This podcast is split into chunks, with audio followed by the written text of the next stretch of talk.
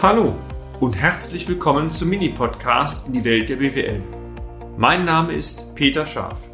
Ich bin Unternehmensberater mit Leib und Seele und gemeinsam gehen wir den Problemen der BWL auf den Grund. Kurz, kompakt, unverständlich. Prinzip Hoffnung oder wie werden Unternehmenskrisen wahrgenommen? Teil 2. Tja, das mit Unternehmenskrisen ist so eine Sache. Jetzt haben wir mal ein paar Folgen Richtung Insolvenzgründe, Unternehmenskrisen gemacht. Heute zunächst mal die letzte. Aber es sind schon Themen, die relevant sind und gerade in letzter Zeit äh, hatten wir wieder ein paar Sachen am Schreibtisch liegen, wo ähm, wir, vor allen Dingen ich dachte, es ist immer wieder Zeit, das Thema Unternehmenskrise zu thematisieren. Auch leider kann man auch sagen. In der Folge 191 haben wir uns äh, bereits über das Thema, wie werden Krisen wahrgenommen, unterhalten. Und ich habe von der ersten Phase gesprochen, wo die Aussage war, selbst wenn das Rechnungswesen noch so schlecht ist, der Kunde oder Sie, die Geschäftsführung oder wie auch immer, realisieren sehr wohl, dass es nicht rund läuft aber der Unterschied zwischen schwachen und starken Unternehmen ist oftmals die, dass die schwachen äh, Unternehmen das ignorieren mit der Aussage, das klappt schon, das erledigt sich von selber und die Guten das zum Anlass nehmen, nur mal nachzudenken. Wir bleiben mal auf dem Blickwinkel eines eher schwachen Unternehmens, was zwar realisiert, läuft nicht rund, aber warum auch immer nicht den Drive findet, die Themen anzupacken. Und wenn diese, diese erste Phase so weiterläuft, gibt es den Glücksfaktor, die Probleme lösen sich auf. Oftmals ist Glück aber keine Basis, das heißt, die Probleme werden stärker. Und dann kommen wir sehr schnell in diese Phase 2, über die ich jetzt berichten möchte. Ich nenne sie mal Vertuschung oder auch Bilanzpolitik. Sie können auch asynchrone Informationspolitik dazu sagen. Wenn wir also die Probleme nicht aktiv angehen und die sich nicht in Luft auflösen, werden sie meistens im Zeitablauf größer. Also der Druck, die Ursachen zu bekämpfen, der steigt auch. Ähm, um mal mit einer erfolgreichen Kindergeschichte der kleine Loch zu argumentieren, besser jetzt als nie, sagt Mr. Hobbs. Also manchmal muss man den berühmten Schuss vor dem Bug bekommen, um wach zu werden, um jetzt loszulegen. Wenn also dieses besser jetzt realisiert wird, also man fängt an, das, das des Pudels zu begleichen, dann mag es zwar spät sein, aber man ist letztendlich immerhin noch auf dem richtigen Pfad.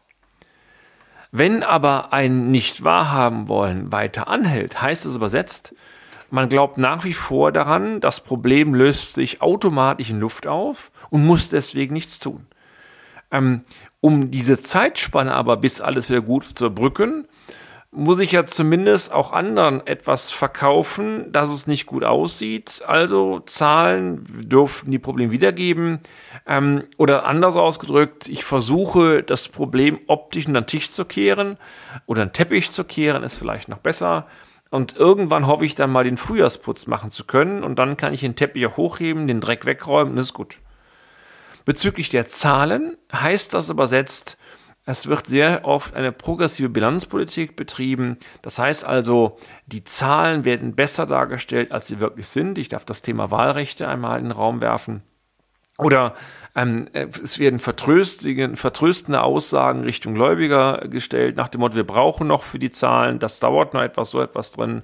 Ähm, oder auch bei Partnern, ist bei Banken oftmals so, läuft dann ein Reporting so ab, dass man entweder sich gar nicht mehr meldet, das haben wir auch oft gehabt, oder dass man nur mit den guten Neuigkeiten an die Finanzpartner geht, die schlechten bleiben einfach am Tisch. Das gilt für Kundenkommunikation beispielsweise genauso.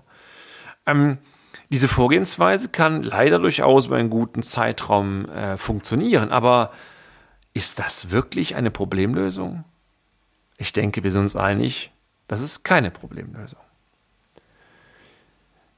Wir denken immer noch, dass eine offene Kommunikation, auch eine ehrliche Kommunikation gegenüber Kunden, Lieferanten, Banken, Mitarbeitern oder wer auch immer am Ende die Basis für eine erfolgreiche Zusammenarbeit ist. Denn eine böse Botschaft, meine sehr verehrten Damen und Herren, wird nicht besser durchliegen lassen. Ähm, sie wird besser dadurch, indem man sie klar artikuliert und auch offen dazu steht, dumm gelaufen oder ist halt eben so. lasst uns zusammen mal überlegen, wie wir dieses Problem gelöst bekommen. Also die Lösungsorientierung ist mir ganz wichtig, flapsig äh, ähm, ausgesprochen. Hast du eine Idee, wie wir die Kuh vom Eis kriegen können? Mir fällt das einer, vielleicht ist das eine bessere Idee. Bessere Idee. Und ich merke immer wieder, das gilt übrigens für die Feuerwehr genauso, wenn gute Köpfe ihren, ihren Brain, ihr Gehirn zusammenschmeißen, äh, kreative Gedanken äh, austauschen, kommt meistens immer eine Lösung raus, die oftmals besser ist wie die eigene. Lassen Sie mich die Thematik immer bildlich aussprechen. Es nützt nichts, ständig ein Pflaster zu wechseln, wenn unter dem Pflaster eine eiterne Wunde liegt. Die Wunde muss behandelt werden, es müssen die Ursachen eruiert werden und äh, in dem Zusammenhang ist es natürlich auch sinnvoll, regelmäßig das Pflaster zu öffnen. Doch ohne konkrete Ursachenbekämpfung nützt es tendenziell nichts. Irgendwann wird, wird diese Infektion mit Sicherheit noch schlimmer werden. Ich denke, Sie haben ähnliche Beispiele nicht nur aus dem Gesundheitswesen raus, wo Sie das bestätigen können. Wenn die Probleme also stärker werden und sich nicht automatisch ähm, beheben, dann schlittern wir sehr schnell in die letzte Phase rein und die wollen wir mal Prinzip Hoffnung nennen.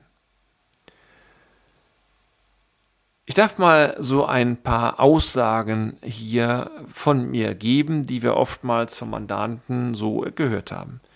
Wenn wir diesen Auftrag bekommen, lieber Herr Schaf, an dem wir schon so lange akquirieren, dann dann können wir die Zielvorgaben, Klammer auf, die wir bisher nicht gepackt haben, dennoch erreichen. Oder wir forschen bereits seit Jahren an einem Produkt und nächstes Jahr wird das auf den Markt kommen. Sie werden sehen, dieses Produkt wird einschlagen wie eine Bombe. Oder ein drittes Beispiel. Unsere Lage ist ausschließlich durch den Faktor ABC verursacht worden. Aktuell würde man sagen durch Corona. Wenn die Pandemie endgültig überwunden wird, dann, dann werden wir die alten Zahlen wieder erreichen. Ich könnte Ihnen endlos viele Beispiele auflisten, die genau in die gleiche Richtung gehen. Man verbeißt sich praktisch auf eine Chance, so sinngemäß, wenn die kommt, dann, dann sind alle Probleme endgültig beseitigt. Mit dem schönen Gefühl, ich bin's ja nicht. Das ist ja ein anderer Grund, der dahinter steckt. Es ist dann wiederum oftmals festzustellen, dass Auftrag, Aufträge angenommen werden, die sich in Bereiche oder aus Bereichen resultieren, die aufgrund der mangelnden Branchenerfahrung, aufgrund der Komplexität, aufgrund der Intensität und so weiter ähm, kommen, wo gar keine Erfahrungen vorliegen. Ähm, das ist vor Dingen dann kritisch, wenn es sich um sehr große Abschnitte handelt, denn Sie kennen das, je größer die Auftragssumme ist, umso größer ist in aller Regel auch das Risiko. Ich kann beispielsweise von einem Tiefbauunternehmen mal berichten vor vielen Jahren, äh, was sich spezialisiert hat auf Unterwasserbau. Also Unterwasserbau, ähm, also es wurden Betonarbeiten gemacht, zum Beispiel für Schleusenanlagen oder auch Hafenanlagen, ähnliches drin. Da aufgrund einer schlechten aktuellen Marktperformance große Aufträge nicht erschlossen werden konnten und obendrein der Preisdruck sehr groß war, hat man sich entschlossen, einmal im Bereich Hochbau mitzubieten. Also in dem Fall ging es um das Angebot für eine große Wohnanlage. So sinngemäß, Bau ist Bau und ob ich jetzt Tiefbau oder Hochbau mache, ist völlig egal. Diejenigen von Ihnen, die im Baubereich tätig sind, die dürften jetzt vermutlich schon die Haare sich raufen oder die Nase verziehen, denn es sind meiner Sicht, auch wenn wir sicherlich keine Bauspezialisten sind, aber schon Riesenunterschiede, angefangen von der Qualität der Arbeiten oder Material, was sie benötigen, Ausstattung, die sie benötigen, Branchensongs andere und so weiter. Ähm, da man ähm, keine Aufträge hatte, war auch die örtliche Hausbank sehr, sehr froh, dass, ähm, dass ein Großauftrag da war und war auch bereit, diesen Auftrag zu finanzieren. Also alle waren froh, denn man hat einen Auftrag, damit war das ein Großteil des Jahres Umsatzvolumens gesichert und ähm, die Bank sagte, wenn wir den Auftrag kriegen, haben wir was zu tun, können wir auch finanzieren, vielleicht ein paar Mal Geld machen, alle waren glücklich es war eigentlich von vornherein klar, meine sehr verehrten Damen und Herren, dass das Ding nur vor die Wand fahren konnte.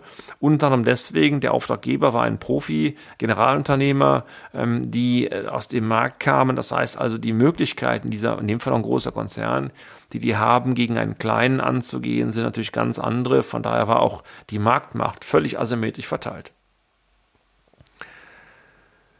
Ja, ganz offen zur Wertung, wäre der seinerzeit zu Beginn des Auftrags oder der Auftragsannahme noch freie Betrag zwischen Konkurrentenanspruchnahme und Konkurrentlinie vom Unternehmen abgehoben worden und zur örtlichen Spielbra Spielbank gebracht worden. Also wir selber, oder ich vor allen Dingen, ich gehe in keine Spielbank, aber wenn Sie einen Roulette-Tisch nehmen, dann haben Sie mit Ausnahme der Null ja die Möglichkeit, rot oder schwarz zu setzen oder auch gerade oder ungerade. Also auf gut Deutsch, die Trefferquote, diesen Restbetrag abzuheben, auf den Roulette-Tisch zu schmeißen, wäre um ein Vielfaches höher gewesen, meine sehr verehrten Damen und Herren, als diesen Auftrag abzuarbeiten, weil die Branchenkenntnis nicht da war, der Auftraggeber ein, ein Spezialist war und, und, und, und, und. Sie mögen jetzt so eine Aussage makaber einstufen, wie kannst du auch direkt ins Spielcasino gehen, aber da ist leider sehr viel Wahres dran und ganz offen, es war kein Einzelfall, meine sehr verehrten Damen und Herren. Ein Fazit, wie immer bei unseren Beiträgen. Wenn Sie mit offenen Ohren, offenen Augen und einer gut funktionierenden Nase stets Ihr Unternehmen betrachten oder auch als Bank Ihren Kunden betrachten, völlig egal, offen sind für Anregungen, Kritik, mit Ihren Mitarbeitern sprechen und permanent auch mit kleinen Verbesserungen an Ihrem Unternehmen arbeiten, dann sind Sie auf einem richtigen und vor allen Dingen zukunftsweisenden Weg. Sollten Sie hier und da doch einmal die rosarote Brille aufsetzen und da kann sich keiner von, von feinen. Dann hilft teilweise ein Gang zum Optiker, die Gläser auszutauschen und die Brille abzunehmen. Und wenn Sie einen betriebswirtschaftlichen Sparringspartner suchen, der mit Ihnen zum Optiker geht, ich kenne einen. Ich freue mich, wenn Sie wieder dabei sind beim nächsten Beitrag. Mein Name ist Peter Schaaf. Bis dann. Und damit sind wir auch schon am Ende des heutigen Podcasts. Haben wir Ihr Interesse geweckt? Fein. Dann besuchen Sie uns doch einmal auf unserer Homepage unter www.scharf-office.de und schalten Sie auch beim nächsten Mal wieder ein auf eine kleine Reise in die Welt der BWL. Ihr Peter Scharf.